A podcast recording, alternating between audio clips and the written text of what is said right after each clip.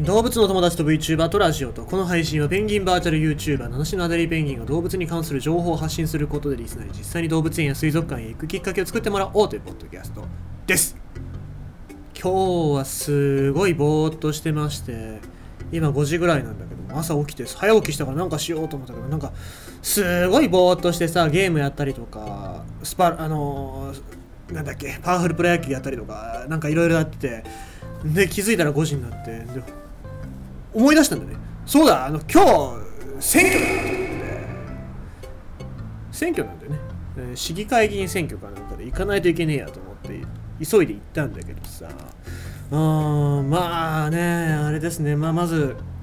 思い出したっていうのは、まあ、僕が投票に行くのを忘れてたっていうのも一つあるんですけどもそうだ俺が立候補しなきゃいけなかったっていうそういうところも思い出しましたね。やっぱねもうお年寄りの政策まあ大事だと思いますけども病院とかお年寄りの政策が多いんですよね。多くてで若者の政策が少ないのとまず動物のことを言ってる議員さんというのは一人もいないですね。ほとんどいないですね。まあ、ギリギリちょっとなんかそういう系のこと言ってた人がいたんでそれに投票しましたけども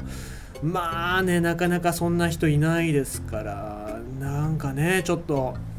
なんとかしてほしいななんて思いまして僕が出りゃいいんだよね。まあでもね僕があの議員になるとかそういうことよりも議員が3人話に聞きに来るぐらいのそういうやつになれば別に議員とかね参議院議員でも衆院議員でもいますけどもそういう人が話聞きに来るぐらいの人間になればいいだけの話ですから別になんか議員になったってね、うん、ほら国会議事堂っていうすごい高級な椅子のところで座って寝て寝られるでしょ？スマホ見ながら寝れるっていうそういう特権がありますけどもそういう特権だけ得るために別に議員になる必要ないかななんて思います。ああとほら会社の企業の社長さんからいっぱいお金もらえるってそういう特典もありますけどもまあ別にそれは必要ないかなって思いますけどね生活できる分ぐらいあればいいかなと思いますがはいまあどうなんでしょう。っていう感じで、えー言っておりますと、まあ、議員さんっていうのは非常に報酬をもらうのが嬉しいんだなっていうのは、えー見てて思いますけども。さあ報酬をもらうっていうことを理解している生き物が人間にもいますと。さて、えーその生き物は何かということでございます。イカはマシュマロテストに合格できると判明。目先の利益を我慢する学習能力を持っていた。イカでございます、まあこの間タコだったんで今度はイカの話しようかなと思うんですけどイカは広い視野やカモフラージュなど数多くの驚くべき身体能力を持っていますが最新研究により頭脳面での新たな能力が発見されましたと。でこれ台湾のけ大学ですね。台湾の大学によって研究された結果によるとイカは好物のエビが1匹入った部屋と2匹入った部屋を用意され前者を選ぶと追加で報酬がもらえる場合2匹エビがいる部屋を我慢することが判明したというわけです。でこれはあのイカが学習により報酬システムを理解できるということを示すというそういう研究結果になったわけなんですけども、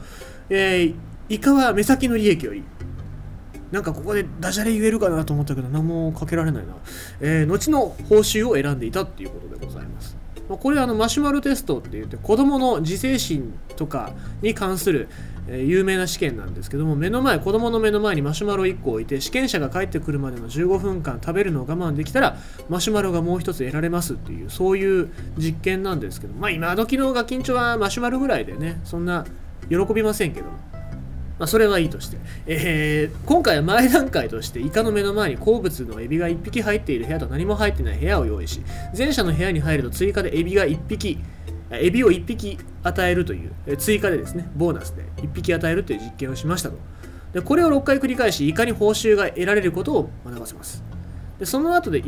ビ1匹の部屋と2匹の部屋を用意しどちらかを選択するどちらを選択するのかを選、えー調べましたと。すると報酬システムを理解したイカは2匹よりも1匹のエビが入った部屋を選んだのですということですね。で報酬の訓練を受けていなかったイカは1匹ではなく2匹の部屋を確実に選択したことから種としてエビを1匹ずつ食べる習性があるというわけではない。っていうことが判明したのでやっぱりこれは学習をしてる。で学習して報酬が得られるという選択の方により重きを置いているという、えー、ことで、えー、ございまして。で学習の効果は最初の訓練から1時間以上が経過しても持続していたということなので、えー、まあ、目先の利益を優先するのではなくて高度な記憶力と学習能力を持って世界を見ているのだということイカは世界を見ているのだというふうに締めくくってるわけでございますけども。あまあそうですよね。目先の利益に飛びついて全部失う人っていろいろいっぱいいますけども。あえてここでは言いませんけども。うんそういう人が多い中においてイカっていうのは非常に賢い生き物だなって僕は思いましたね。これをね見習ってぜひとも国会議員の皆さんだったりとか企業の特にあの VTuber 関係の企業の皆さんのタクチなんかね、えー、よく見習っていただきたいななんて思います。さて、えー、ということでございまして今日の動物のニュースはイカマシュマロテストに合格できる目先の利益を我慢する学習能力を持っているということでございました。